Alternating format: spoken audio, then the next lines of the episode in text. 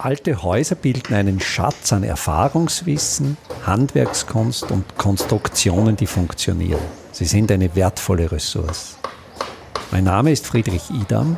Ich bin Spezialist für historische Bauten und das ist mein Podcast.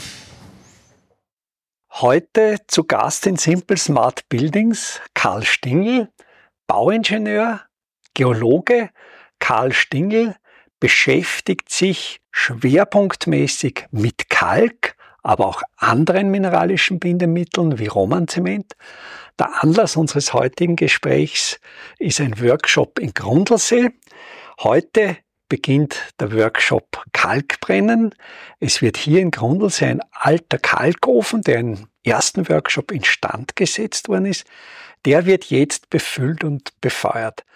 Ich würde dich bitten, für unsere Hörerinnen und Hörer einmal kurz zum Reißen, was passiert jetzt bei diesem Workshop Befüllen des Kalkofens und warum macht man das überhaupt? Ja, also der Workshop ist, ist Teil einer Trilogie. Das ist aufgeteilt in, in drei Teile. Also den Kalkofen wieder instand setzen, Diesmal ist dann Füllen und Brennen des Kalks und der dritte Teil wäre dann das Verarbeiten des Kalks zu, zu Mörtel und Anstrich. Bei diesem Workshop jetzt da beim Befüllen des Kalkofens und Brennen des Kalks geht es darum, wie man traditionell einen historischen Kalkofen befüllt hat und wie dann gebrannt wurde. Wir sind da in Grundlsee im steirischen Salzkammergut und in Grundlsee ist sowohl der Rohstoff, der Kalk, das Calciumcarbonat, als auch der Energieträger, das Holz vorhanden. Grundlsee ist aber geologisch sehr interessant. Grundlsee ist ja fast ein geologisches Fenster. Durch eine Störung geologisch zweigeteilter Bereich, also dieser Grundlsee ist ja eigentlich dadurch entstanden und auch der Doplitzsee dahinter, dass es da eine geologische Störung befindet, die praktisch zwei geologische Formationen voneinander trennt. Und genau in diesem Bereich dieser äh, Bewegungslinie, dieser geologischen Störung ist natürlich eine Vertiefung entstanden und da hat sich natürlich dann der, der Grundlsee und, und vor allem der Doplitzsee mit der, mit der Gößler Wand befindet sich also direkt in dieser Störungszone. In Grundlsee, Gössel gibt sowohl Gips, Calciumsulfat, als auch Kalk, Calciumcarbonat, aber der Kalk in Gössel, der ist leicht dolomitisch. Also es sind ein bisschen Magnesiumanteile dabei. Also die, diese Störungszone trennt einerseits diese Gösseler Wand mit dem Kalkvorkommen, auf der anderen Seite die Gipsvorkommen. Ja. Dadurch ist es ein, ein geologischer Sprung praktisch äh, in, in diesem Bereich, könnte man sagen. Und beim Kalk hat es etwas an sich, das nennt sich die sogenannte Dolomitisierung. Also in, in Bereichen, wo Kalksteine sehr stark tektonisch, das heißt durch Reibung aneinander beansprucht werden, da kann es vorkommen, dass, dass kleinere Bereiche sogenannte dolomitisiert werden und man da auch Dolomit und nicht nur reinen Kalkstein hat. Was weißt du, Kalkstein wäre reines Calciumcarbonat, Dolomit oder dolomitischer Kalk wäre eben Calcium- und Magnesiumcarbonat. Ja.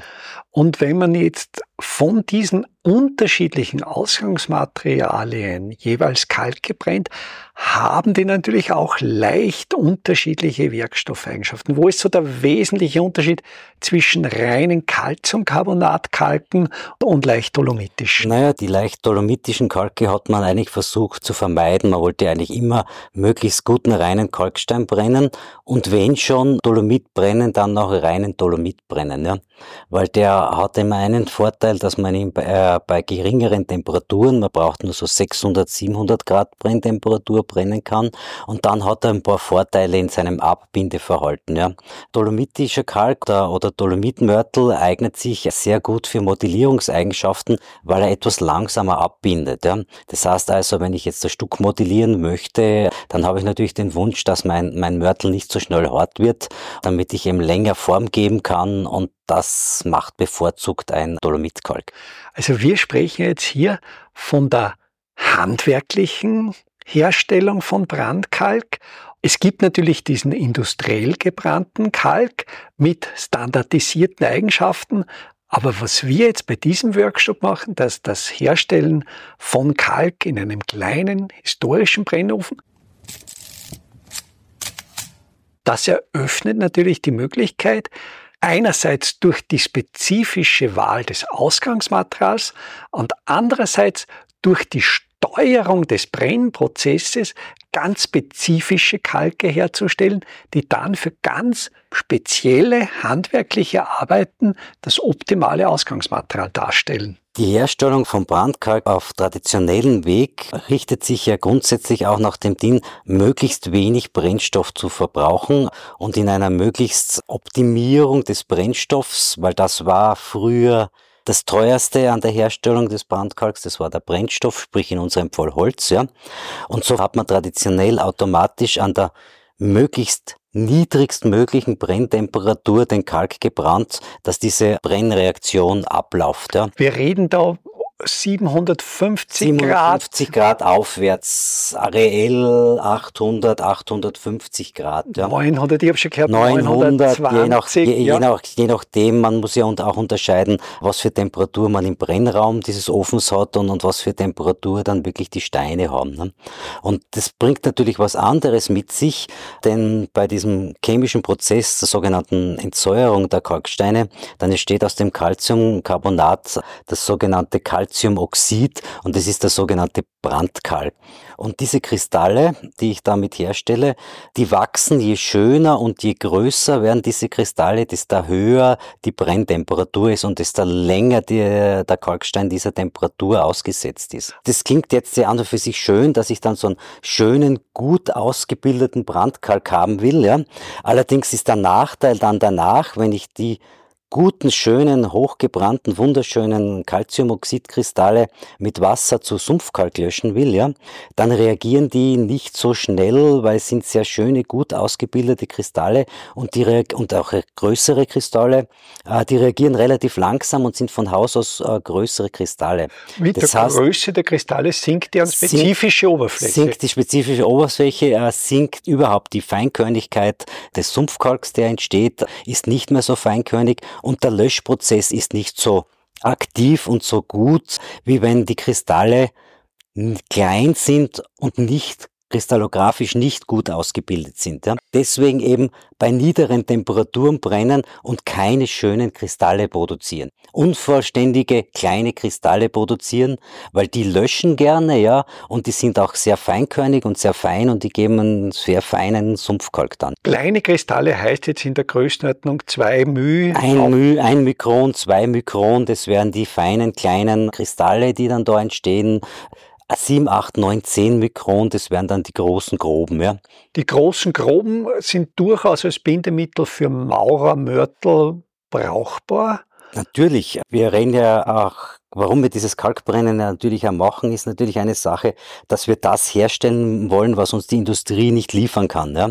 Und es sind eben diese Produkte, die man für hochqualitatives Handwerk braucht. Also diese, die wirklich eine ausgereifte Handwerkstechnik verlangt natürlich auch dann wirklich das genau richtige spezifische Material dafür.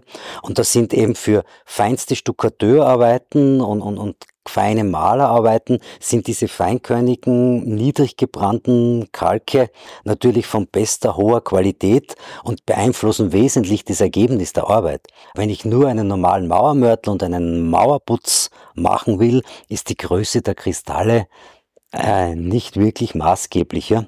Das ist natürlich auch die, die Masse der normalen Arbeit, aber geht es dann wirklich in, in diese handwerkstechnisch speziellen Ausführungen, äh, sind gewisse Anstriche und gewisse Oberflächen sind dann nur mit diesen feinkörnigen, hochqualitativen, für diesen Zweck hochqualitativen Materialien möglich und das kann die Industrie nicht liefern, weil sie eben die Qualität für die Standardanwendung praktisch zur Verfügung stellt. Aber da gibt's noch oben und noch unten natürlich jede Menge von Materialqualitäten, die der Handwerker brauchen würde, aber eben nicht bekommt.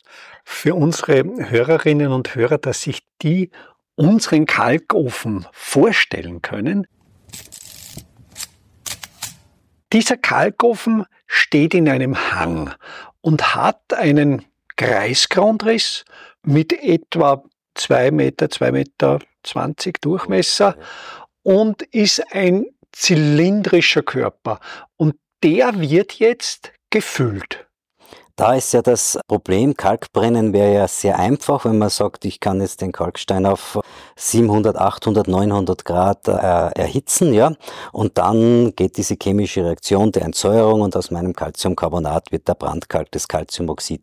Das stimmt auch, nur die Problematik liegt eben daran, dass dieser Kalkstein je nach Größe diese Hitze dauerhaft braucht. Das heißt, so ein faustgroßer Kalkstein, bis diese Entsäuerungsreaktion durchgeführt ist, der braucht etwa einen Tag diese Hitze. Also dieser großer, chemische Prozess, der frisst der sich von der Oberfläche durch, der, der läuft an der Oberfläche ab und der läuft nur an der Oberfläche ab und der frisst sich dann also wirklich so konzentrisch durch den Stein. Und ein großer Stein, den ich eben brauche, der vom, sagen wir mal, 20, 30 Zentimeter im Durchmesser ist, der braucht vier bis fünf Tage, bis der durchgebrannt ist. Und da stellt sich jetzt das Problem, dass ich diese Steine eben nicht einfach ins Feuer legen kann. Und um eben kontinuierlich die Steine dem Feuer auszusetzen, ist die einzige oder sehr gute Möglichkeit, weil feuerfeste Roste gab es noch nicht, ein Gewölbe aus diesem Kalkstein, den ich brennen will, ein Gewölbe zu errichten. Da wird eben aus großen Kalksteinen zuerst in diesem Tubus, in diesem Zylinder ein Gewölbe errichtet. Und dieses Gewölbe ist ja ein, ein, ein sogenanntes falsches Gewölbe mit horizontalen ja, Lagerfugen. Ein, Krag, nicht ein Kraggewölbe, also ein Kraggewölbe praktisch, ne? wo man also praktisch wirklich jeden Stein über Stein und jeder Stein äh, springt dann, dann um zwei, drei Zentimeter nach vor. Das, das klassische Kraggewölbe ist in Ägypten, wenn Sie in die Cheops-Pyramide gehen, die, die große Galerie, ja, die aus Granitsteinen besteht und es ist auch nur so ein Kraggewölbe, wo dann dann jeder Granitstein drei, vier Zentimeter nach vorspringt, bis sich das Ganze so Art äh, zeltförmig dann zusammenfügt. Oder ja. vielleicht eine niederschwelligere Erklärung. Manche unserer Hörerinnen und Hörer werden sich vielleicht noch an das Spielen mit den Lego-Steinen erinnern. Und wenn man einen Stein immer um eine Punktreihe nach vorn und es wird dann, wenn ich mich jetzt an meine Lego-Spielereien erinnere, irgendwann wird es einmal instabil. Naja, irgendwann wird es einmal instabil. Man, während man das Gewölbe natürlich errichtet, muss man hinten auffüllen. Also ich muss natürlich dann gleichzeitig mit hinteren Steinen weiterfüllen und die auskragenden Steine natürlich auch hinten beschweren, damit ich das Gewölbe langsam, ich kann dieses Gewölbe sozusagen nur langsam errichten. Ich muss immer eine Reihe Gewölbe errichten, dann wieder ausfüllen und beschweren und nach oben wandern. Ja. Aber es gibt letztlich nicht den klassischen Gewölbeschluss wie beim echten Gewölbe.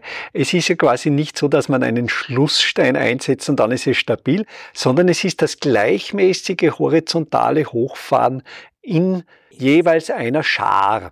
Es ist natürlich wie, wie jedes Gewölbe, wenn es gut gesetzt ist, ob das jetzt ein sogenanntes falsches, wie es wir haben, oder ein richtiges ist, braucht auch keinen Schlussstein. Jede Kirche, die hat einen Tambour und, und die schönen gewölbten Kirchenräume, ja, die kriegen von oben das Licht. Zu diesen Schlussstein braucht es eigentlich jetzt äh, für ein Gewölbe nicht. Aber er wird auch hier wird einer reingesetzt, ja, weil es natürlich sehr schön ist in der Arbeit, wenn man sagt, der trägt zwar nicht, ja, aber ist doch ein schöner Abschluss der Arbeit, wenn das Gewölbe errichtet ist, wenn man dort einen schönen Stein reingibt und ein, ein alter ein Kalkbrenner, mit dem ich einmal gemeinsam ein Gewölbe gesetzt habe, der hat immer gesagt, der letzte Stein, das ist der Kaiser, ja.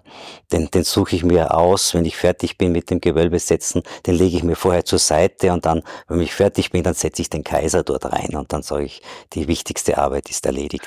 Bei dem Gewölbe für den Feuerraum des Kalkofens gibt es ja noch eine zusätzliche Herausforderung. Es ist ja noch notwendig eine Stichkappe. Ich glaube, das ist der sogenannte Fuchs. Der Fuchs, ja. Der horizontal in dieses Gewölbe hineinsticht und in einen relativ komplexen Verschnitt mit dem Gewölbe verbunden werden muss. Da ist ja auch noch das Problem, wenn ich das schöne Gewölbe errichtet habe, ja, und dann mein Holz muss ich ja dann auch irgendwie unter das Gewölbe bringen, ne? Und dazu ist eben dieses Feuerloch oder dieser sogenannte Fuchs da, ja, weil ich muss ja dann diesen schönen Gewölberaum, den ich errichtet habe, mit Holz beschicken. Und das kann man sich so vorstellen, auch wieder, wie wenn man in eine Kirche geht, einen schönen gewölbten Raum hat oder man geht in ein altes historisches Gebäude, wo man die Fenster sieht und dann sieht man immer diese Stichkappen bei den Fenstern, wo eben diese Öffnung mit dem Gewölbe zu verschneiden ist. Und für das behält man sich meistens auch als Kalkbrenner ein paar schönere, größere Steine, die man speziell aussucht. Für diese Stickkappe, die legt man sich zur Seite und dann wird diese Stichkappe auch genauso geschichtet und, und gut beschwert, dass das Ganze gut zu befeuern ist. Und der Boden des Feuerraums ist ja keine Ebene, sondern das ist eine Grube. Und die ist ja notwendig, um eine entsprechende Hitzeverteilung, Hitzeverteilung zu, zu, bringen. Ja, da, das ist natürlich auch, wenn ich einen, einen Zylinder an den Boden stelle und eine Feueröffnung mache und dann einfach ein Feuer dort drinnen mache, dann zieht natürlich der Wind mit der Zeit da rein, ja, durch die Feueröffnung und ich werde früher oder später draufkommen, dass ich auf der rückwärtigen Seite größere Hitze habe als wie links und rechts von meiner Feueröffnung, weil natürlich durch den Zug des Fuchses oder des Brennlochs die Hitze natürlich gut nach hinten zieht. Und um das zu verhindern, hat man diese Feueröffnung nicht auf ebener Fläche gemacht, sondern dann ging es dann noch einmal 80 Zentimeter nach unten. Das war eine sogenannte Feuergrube. Und dadurch, dass das nach unten geht, gibt es einen leichten Luftwirbel, die einströmende Luft verwirbelt sich leicht und macht einen Bogen nach unten und auch die vorderen Bereiche links und rechts vom Fuchs, von der Feueröffnung bekommen größere Hitze und das Material wird gleichmäßig durchwärmt. Wir sprechen auch von einer großen Materialmenge. Also ich glaube, bei dem aktuellen Projekt wären es sieben Tonnen oder? Sieben Tonnen, sieben Tonnen, acht, neun, zehn Kubik Stein haben in solchen Öfen schon Platz. Es gibt große Öfen, die bis zu 14, 15 Kubik fassen konnten. Irgendwann ist mit der Größe dann einmal Schluss, weil dann ist es rentabler, zwei kleine nebeneinander zu bauen. Das hat man auch dann gemacht, ne? aber diese Mengen sind sehr groß. Und das Wichtigste an der Sache ist natürlich, die alle gleichmäßig durchzubrennen, weil nichts ist trauriger, als wie wenn man dann den Kalkofen ausleert und draufkommt, dass auf der einen Hälfte die Steine halb durchgebrannt sind. Ja. Aber es gibt einen schönen Indikator. Solange die chemische Reaktion der Entsäuerung noch nicht abgeschlossen ist, schluckt mehr oder weniger das Material die Energie vom Feuer, die es für die chemische Reaktion braucht. Wenn aber dann die chemische Reaktion abgeschlossen ist, dann ist ja schlagartig wesentlich weniger Energie erforderlich. Das ist ein typisches Zeichen, wenn der Ofen praktisch beheizt wird, ja, dann muss ich diese gesamte Füllung auf etwa 700, 750 Grad Hitze erwärmen. Erst dann läuft die chemische Reaktion an. Das ist also die Basishitze, was ich brauche. Und da ist immer das Plus. Zur Basishitze gibt es immer Plus, das Plus. Da kommt jetzt dann das Plus. Ich brauche ja auch was für, äh, für die chemische Reaktion. Ja? Also zuerst Basishitze, da ist Wärme dann da, um diese Basishitze zu halten, die brauche ich dann auch. Ne? Und das Restliche, wenn ich dann im Brennraum 900 oder 1000 Grad habe, das ist dann für die chemische Reaktion. Sich auch nicht mehr beschleunigen. Also Nein, würde ich jetzt auf 1400 gehen, hätte ich... Hilft das gar nichts. Schneller kann das nicht ablaufen, weil das eben nur an der Oberfläche des Steins abläuft. Ich kann jetzt da halt zwei kleinere Steine reinlegen, ja, die sind dann halt schneller durch. Aber wenn ich das Ganze in einen Trichter fülle, dauert es halt genauso, bis, bis die Hitze äh, oben ran kommt, also bis an, an Top ist. Ne? Aber noch einmal zu, zu diesem Indikator, wenn dann also wirklich alles durchgebrannt ist, ja, dann wird ja kaum mehr Hitze benötigt. Ja? Also im Endeffekt also nur noch um diese Basisreaktionstemperatur zu halten, ja? also die Steine auf Rotglut zu halten oder, oder Orangeglut, sagt man da eigentlich, das ist etwa die Temperatur, dann kann man durchaus nach unten reinheizen ganz schön mit Buche, Eiche, alles was man will. Und die Hitze geht direkt durch den Ofen und nach oben schlagen dann eigentlich Flammen durch. Und sobald die Flammen durchschlagen, ist das der Indikator? Ist ein, einer der typischen Indikatoren, dass, dass man fertig ist. Ein zweiter typischer Indikator ist, dass diese Kalksteine natürlich etwa fünf bis zehn Prozent an Volumen verlieren durch den Brennprozess, also die schrumpfen ein bisschen. Ja? Und das sieht man dann auch, wie am Ofen, auf der oberen Seite des Ofens, die Füllung das ist ja offen, da kann man ja dann auf die Steine schauen, das ist nur etwas abgedeckt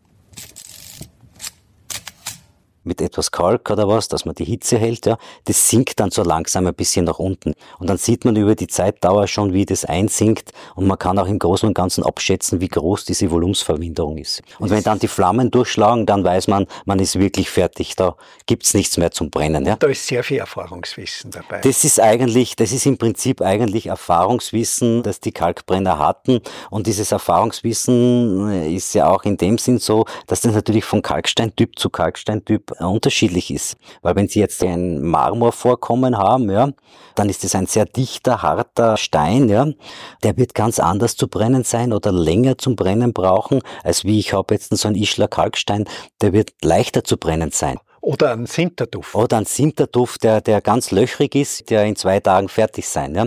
Und auch die, die Steine sind etwas unterschiedlich, wie sie aus dem Steinbruch kommen. Es gibt Steinbrüche, die sind sehr plattig, da kann ich ganz einfach ein Gewölbe setzen. Es gibt Steine, da habe ich kaum plattige Steine, da muss ich fast dran denken, kein falsches Gewölbe, sondern vielleicht sogar so ein richtiges Gewölbe zu setzen. Also so sind auch die, die Kalkbrenntraditionen von der Basis ja immer dasselbe, aber variiert nach Art des Kalksteins, nach Art der, der Porosität, nach Art des Bruches des Steines, der Formen, die ich zur Verfügung habe, variiert das schon. Dann kann ein Brenner zum Beispiel sagen, das gibt's ja nicht, dass ihr in drei Tagen fertig seid. Wenn wir bei uns früher gebrannt haben, da sind wir fünf Tage im Ofen gesessen. Ja, die haben halt einen Marmorstein gehabt. Und vom Brennmaterial, es ist durchaus möglich, auch Holzabfälle, Äste, Durchforstungsmaterial, also Holz. Man braucht nicht das Top-Brennholz zum Kalkbrennen. Nein, Gott sei Dank nicht, ja. Also es ist jetzt zwar ein holzverbrauchender Prozess, weil man doch pro Kubikmeter Kalk, den man haben will, auf zweieinhalb, drei Kubikmeter Holz braucht. Aber man kann jegliches Art von Holz verwenden. Wichtig ist nur, dass man Flamme hat. Also das schönste Buchenscheit, das jetzt im Kachelofen verwendet wird, das brennt wunderbar lang bei 600, 700 Grad und es ist zu wenig Wärmeabgabe. Ja? Also das Holz muss einfach Flamme bringen. Ja? 800, 900, 1000 Grad, damit ich diese Temperaturen erreiche. Und da ist eigentlich Abfallholz, weiches Holz, große Oberfläche, damit es eigentlich recht schnell bei Flamme verbrennt. Oder harzreiche, harzreiche Äste von Äste, Tannen oder Fichten. Das funktioniert alles äh, wunderbar. Was wir wollen, ist ein gutes Verbrennen bei schöner gelber, weißer oder manchmal sogar blauer Flamme. Ja. Der einzige Unterschied beim Holz macht es dann natürlich, wenn ich das Weichholz oder das Abfallholz heize, was natürlich äh, schnell verbrennt. Ich muss mehr nachheizen. Wenn ich die Buche reinlege, die dann ja auch mit Flamme bei 1000 Grad verbrennt, ja, also dann entflammt auch die Buche gut, dann muss ich halt etwas weniger nachheizen. Nichtsdestotrotz ist ständig nachzuheizen, ja, weil man. Und das vier Tage lang. Das vier Tage und Nächte lang. Und ich betone wieder dieses Nächte, ja. weil das ja ein, eine Arbeit ist, die ja wirklich eine, eine Tag- und Nachtarbeit ist. Und deswegen sind diese Kalköfen hatten ja meistens auch so einen kleinen Vorbau. Es war nicht nur der Ofen abgedeckt mit einem kleinen Dach, sondern die hatten auch einen kleinen Vorbau für die Brenner, falls es geregnet hat, man muss weiterheizen. Man hat dort eine kleine Pritsche gehabt, dass man ein bisschen sich ausruhen konnte. Meistens waren die zu zweit.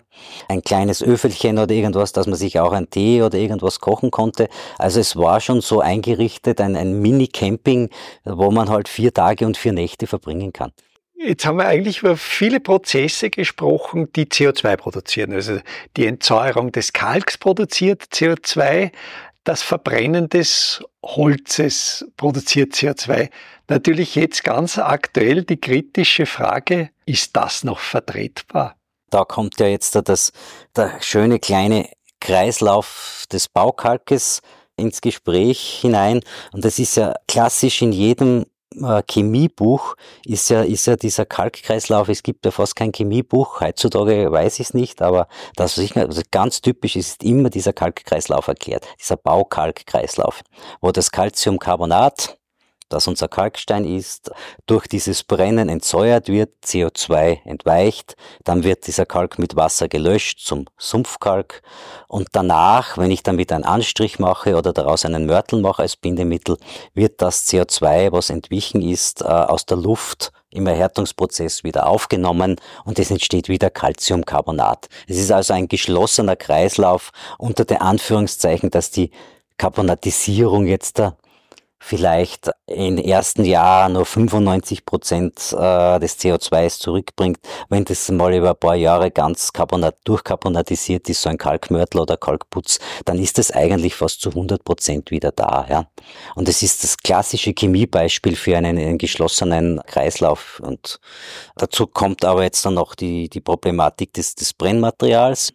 Sofern man Holz hat, ist man natürlich auf der großteils auch wieder auf der CO2-neutralen Seite.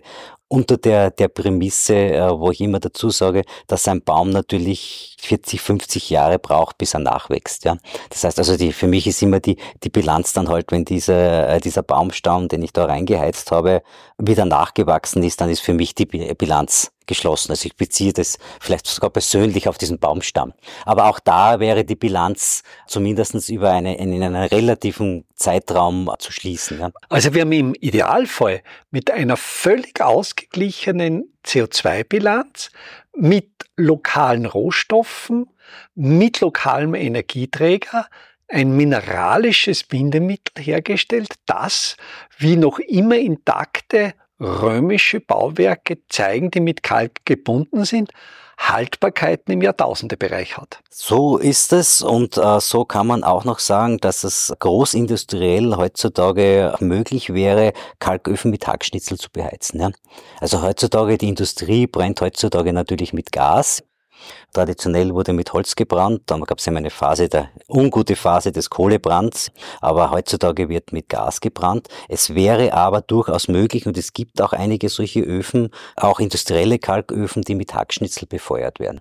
Damit hätte man sowohl im regionalen Bereich einen fast geschlossenen Kreislauf und auch im industriellen Bereich könnte man es schaffen, auch hier ohne Gas oder, oder Erdölprodukte auszukommen. Das sind ja sehr gute Zukunftsaussichten. Karl Stingl, ich danke ganz herzlich für das ich Gespräch. Ich danke auch. Einfache, aber schlaue Handwerkstechniken können Sie jetzt auch in der Praxis erlernen. Im Rahmen der Kulturhauptstadt Europas 2024 Bad Ischl bieten wir Ihnen im Salzkammergut heuer Workshops zu Arbeitstechniken der Simple Smart Buildings an. Es wird dabei ums Kalkbrennen, Kalklöschen und den gekonnten Umgang mit Kalkmörtel gehen. Sie lernen, alte Kastenfenster wieder instand zu setzen und besuchen Häuser, die von ihren Besitzern renoviert worden sind. Zum Abschluss der Workshop-Reihe im Herbst 2024 können Sie von international renommierten Profis die Lehmbautechnik in Theorie und Praxis lernen. Wir würden uns freuen, wenn wir Sie für den einen oder auch für mehrere Workshops begeistern könnten. Alle Termine, den Workshop-Folder zum Download und den Link zur Anmeldung finden Sie auf der Startseite meiner Website www.idam.at.